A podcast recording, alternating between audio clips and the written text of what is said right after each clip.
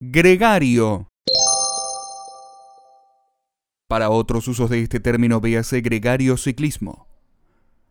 Un individuo gregario, del latín gregarius, grey, del rebaño, es aquel que tiende a vivir agrupado con otros congéneres formando manadas, cardúmenes, colonias o, en el caso del ser humano, grupos sociales.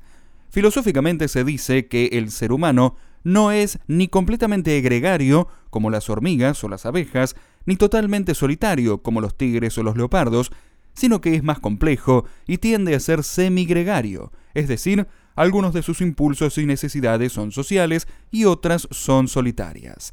El gregarismo es una relación intraespecífica que se da cuando los individuos de una población se asocian para recibir algún tipo de beneficio como seguridad, cuidado de la prole, actividad de casa, etc.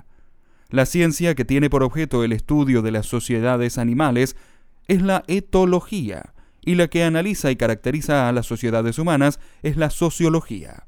Por otro lado, la sociobiología es la rama de la sociología que estudia los fundamentos biológicos de los hechos sociales y establece un diálogo entre sociología y biología.